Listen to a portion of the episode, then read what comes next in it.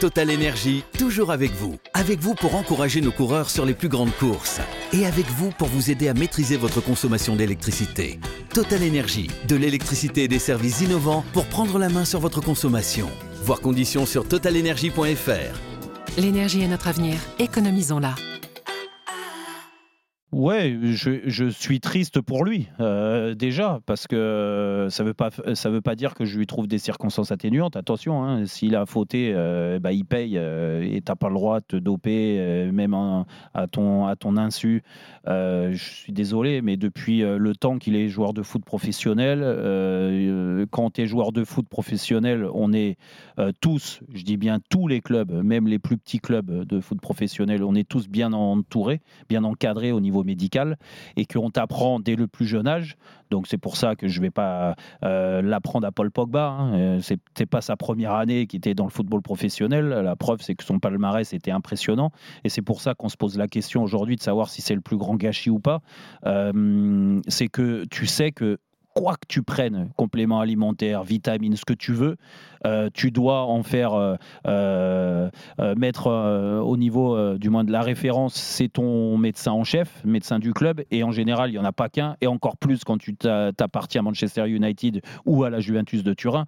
Donc automatiquement, tu es encore mieux entouré que dans un petit club, Jean-Louis. Mmh. Donc c'est une erreur de sa part ignorance, il s'est fait avoir, je sais pas, peu importe. Mais ce qui est sûr, c'est qu'il n'avait pas le droit de prendre ce complément, ce qui lui a valu donc ce euh, contrôle antidopage. Alors après, moi, Didier Deschamps, il est dans son droit aussi de communiquer, d'aller dans le sens de Paul. Ça, je comprends très bien, dans le sens où Didier a, passé euh, quelque ah, chose. ça peut être son intime conviction aussi. Hein. Oui, oui, oui, oui. Puis, puis ils ont des liens à vie, Eric. Ce que je veux dire, c'est que mmh, quand tu gagnes la Coupe du Monde, ça crée des liens à vie, euh, comme vous à l'époque avec l'Olympique de Marseille. Donc tu vas pas tomber, euh, même s'ils pensent différemment. Je vais pas faire forcément confiance à Didier. Je pense qu'il le dit, euh, euh, il le dit, mais il est franc quand il dit ça. Il dit je ne vois pas Paul Pogba se dropper. Il, il dit je vois pas Paul Pogba se doper, mais il, le dit aussi. Les deux prélèvements existent. Mais la présence de substances il nie pas le truc. Il dit juste son étonnement. On va pas se cacher de toute façon. Moi aujourd'hui, moi Paul, j'ai beaucoup de respect déjà pour le footballeur, mhm. euh, l'homme qu'il est. Moi, j'ai jamais eu de soucis particuliers. Je trouve qu'il est très respectueux,